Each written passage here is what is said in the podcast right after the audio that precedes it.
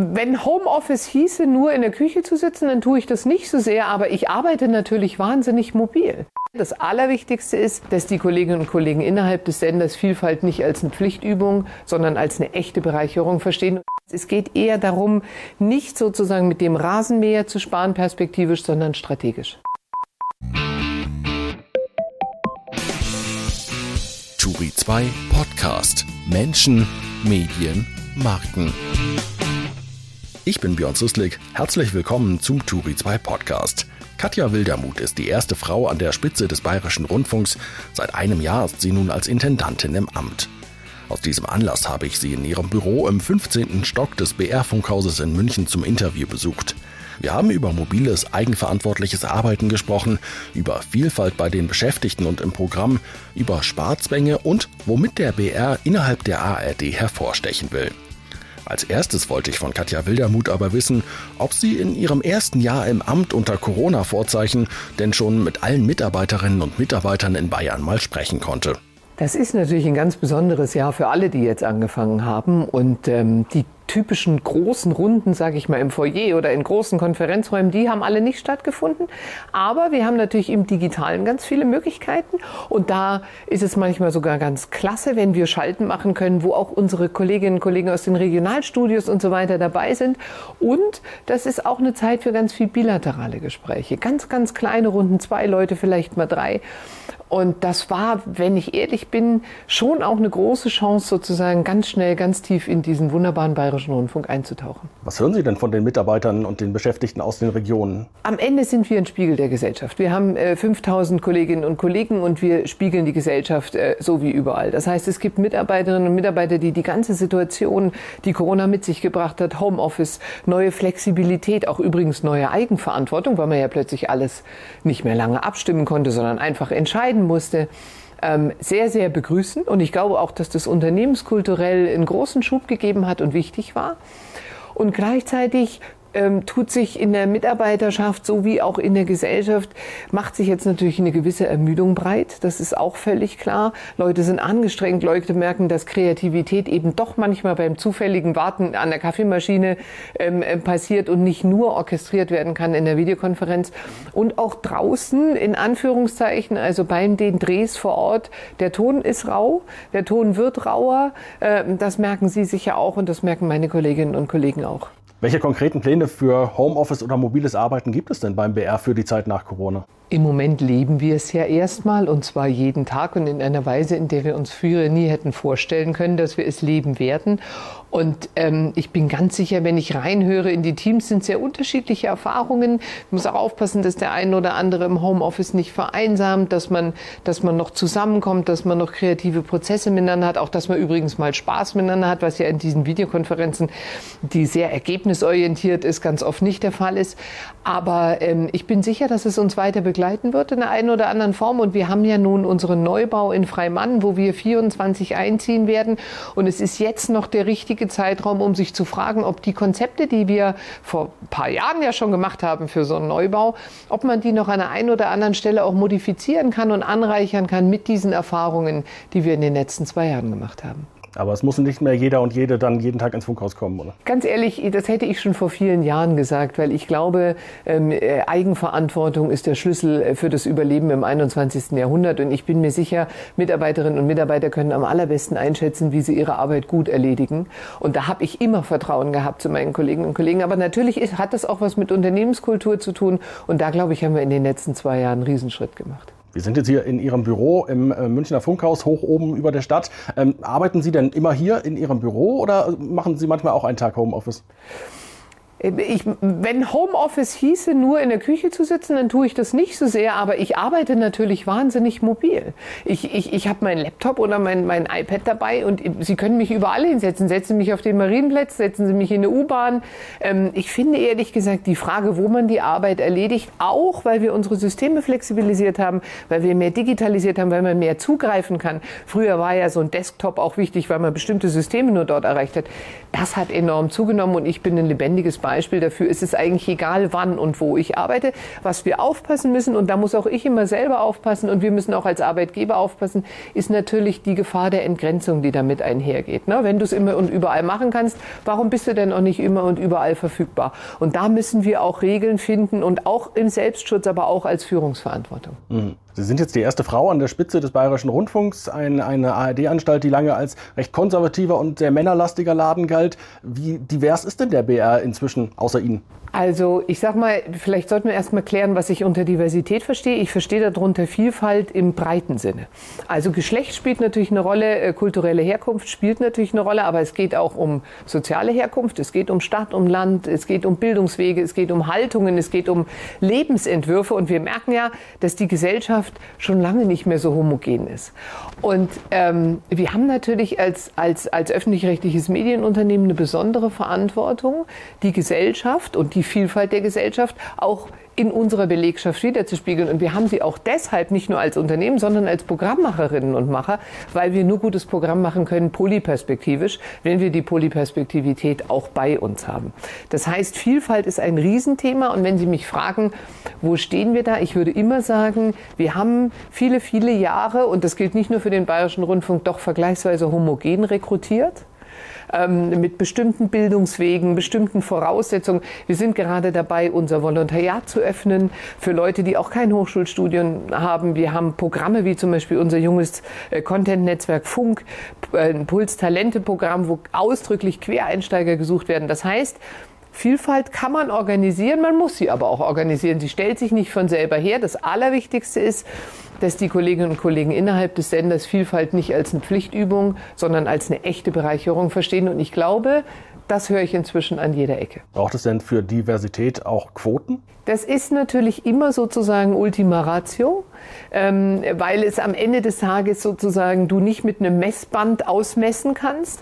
Was ist aber, und deswegen Stichwort äh, Messband und Quoten, was ich zum Beispiel eine äh, wirklich gute Initiative finde, ist diese 50-50 Challenge, die die BBC ins Leben gerufen hat. Der Bayerische Rundfunk ist seit einem halben Jahr dabei, 40 Redaktionen. Was ist das Ziel? Das Ziel ist, dass bei allen Gesprächspartnerinnen und Gesprächspartnern, wo wir es beeinflussen können, ich kann nicht beeinflussen, welches Geschlecht äh, ein Bundeskanzler hat oder ein Ministerpräsident, aber dort Expertinnen, Fachleute, Gesprächspartner, wo wir es beeinflussen können, äh, wir tatsächlich auf eine Geschlechtergerechtigkeit achten. Und ähm, 40 Redaktionen haben da freiwillig gesagt, sie machen mit. Und jetzt haben wir fast ein halbes Jahr rum und fangen gerade an, das zu evaluieren.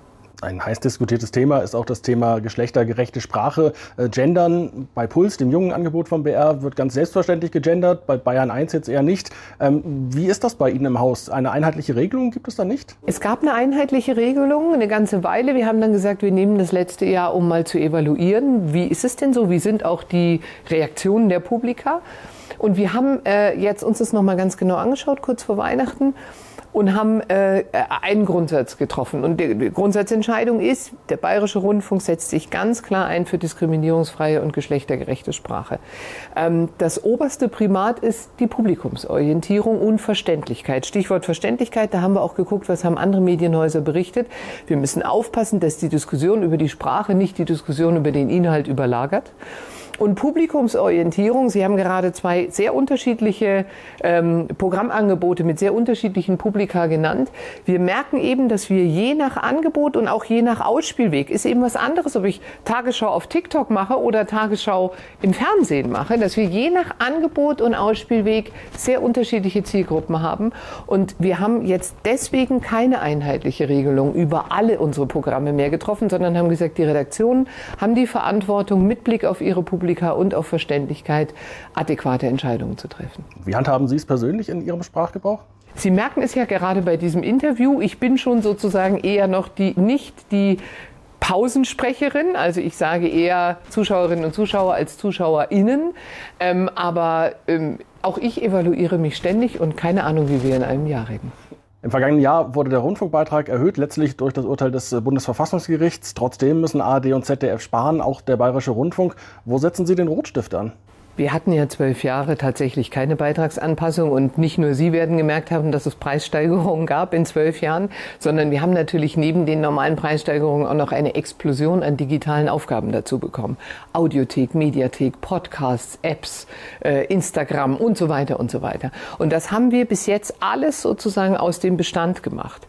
Und es ist natürlich, wenn man dann auch noch guckt, wie sich die Zielgruppen im Internet verhalten, man merkt ja, jeder möchte am liebsten auf ihn zugeschnittenes Programm. Das heißt, die Zeiten, wo wir ein Programm machen, Stichwort Massenmedium für alle, ist vorbei. Wir müssen viele verschiedene Angebote machen. Wir haben gerade über die verschiedenen Ausspielwege auch unserer Nachrichten äh, gesprochen. Und ähm, wie finanzieren wir das? Wir finanzieren das mit wahnsinnig viel ähm, Anstrengungen an Synergien im, in der Verwaltung. Wir sind äh, immer schlanker geworden im Programm. Wir bauen regelmäßig Stellen ab. Das reporten wir auch an die KEF. Aber am Ende des Tages gibt es da natürlich äh, eine Endlichkeit an Maßnahmen und dann werden wir über Programmpriorisierung reden müssen. Wo sind denn die Grenzen beim Sparen? Was sind die noch Tabus? Es ist eher so, dass wir aufpassen müssen, dass wir nicht alle sozusagen nur innerhalb des Bestehenden sparen, weil irgendwann hat das Prinzip, schnall den Gürtel mal ein bisschen enger eine Grenze. Und wir müssen uns immer wieder fragen, welche Inhalte, welche Programme sind uns wirklich wichtig, für welche Zielgruppen, auf welchen Ausspielwegen. Und dann müssen wir die auch so ausstatten, dass die Macherinnen und Macher, vielleicht auch unsere Kreativpartner in der Produktionswirtschaft, davon auch wirklich leben können und das in der höchsten Qualität auch anbieten können. Das heißt, es geht eher darum, nicht sozusagen mit dem Rasenmäher zu sparen perspektivisch, sondern strategisch.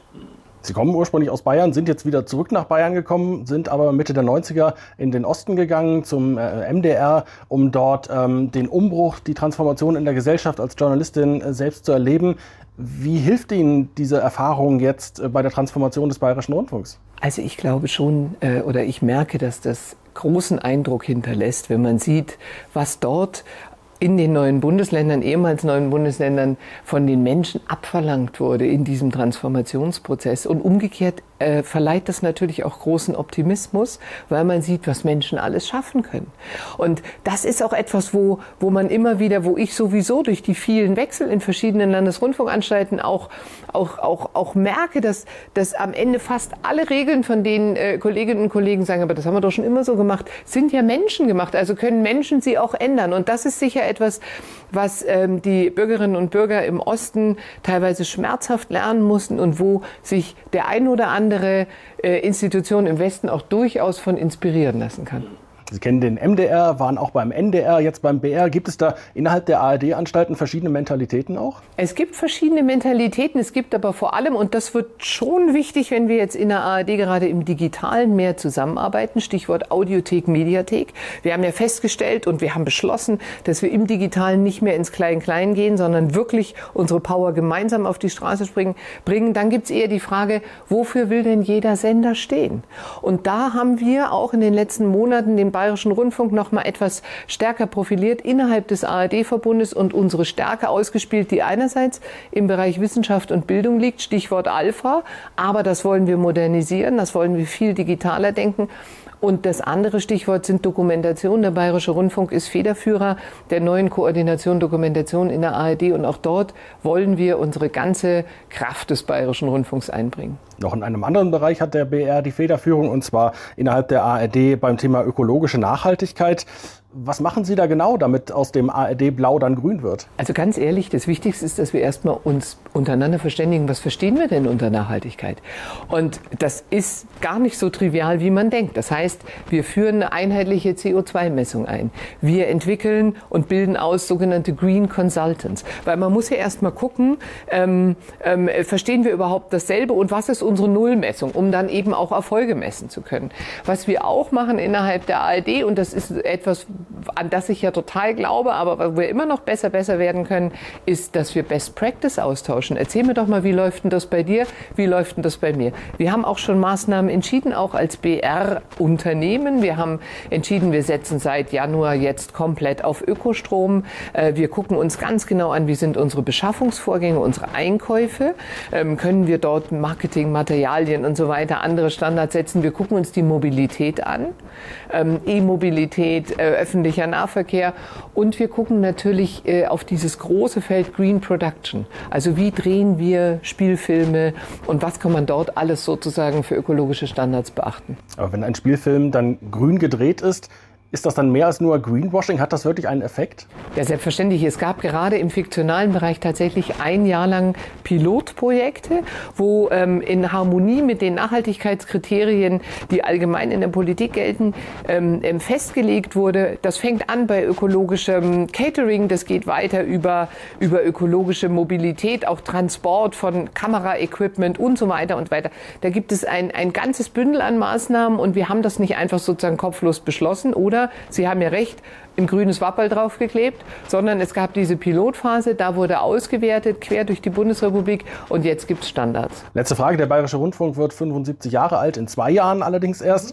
Wenn es den BR oder die ARD nicht geben würde und Sie komplett bei Null anfangen könnten, wie müsste der Bayerische Rundfunk oder auch ein öffentlich-rechtliches Rundfunksystem idealerweise aussehen, Ihrer, Ihrer Ansicht nach? Also angesichts dessen, was wir gerade an Medienentwicklung in der Gesellschaft sehen, Stichwort Social Media, Stichwort Filterblasen, ähm, die Tatsache, dass jeder inzwischen Fernsehmacher oder Videomacher und Audiomacher sein kann, Texte schreiben kann, die Tatsache, dass es ganz schwer fällt, den Nutzerinnen und Nutzern zu unterscheiden, ist das jetzt ein journalistisch kuratierter Beitrag oder hat da irgendjemand was wild in die Gegend gepostet?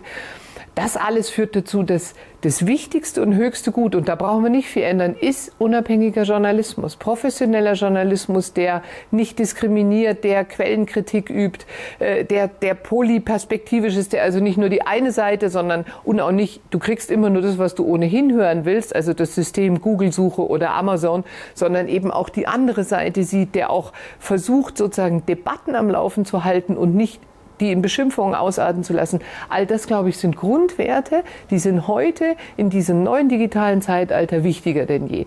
Und das Zweite ist, hm, jetzt auch mit Blick auf 75 Jahre, da machen wir uns ja schon so langsam Gedanken, was der Bayerische Rundfunk da macht ich finde es wahnsinnig wichtig und unsere Regionalisierungsoffensive, die wir jetzt auch letztes Jahr zum Abschluss gebracht haben, wir sind inzwischen mit 30 Studios in ganz Bayern, die folgt einem sehr, sehr richtigen Gedanken. Der Bayerische Rundfunk ist für die Leute da, der soll um die Ecke sein. Wir wollen rausgehen, wir sollen auf den Marktplätzen sein, die Leute sollen uns auch beim Arbeiten zuschauen können, damit sie verstehen sozusagen, wie wir unsere Nachrichten auswählen. Transparenz, Präsenz und Dialog, auch unmittelbar fragen, was erwartet ihr denn von uns? Uns. Äh, auch mal diskutieren über das eine oder andere. Ich glaube, das sind die Maßnahmen der Zukunft, die einfach wichtig sind, weil wir, wir haben sensationell gute Glaubwürdigkeitswerte in den letzten zwei Jahren, auch in den Pandemiezeiten errungen. Aber das ist ja nichts, worauf man sich ausruhen will. Und das Ziel muss sein, dass die Leute draußen in Bayern sagen, es ist gut, dass es den Bayerischen Rundfunk gibt. Turi 2 Podcast. Abonnieren Sie uns unter turi2.de slash podcast sowie bei Spotify, iTunes, Deezer und Audio Now.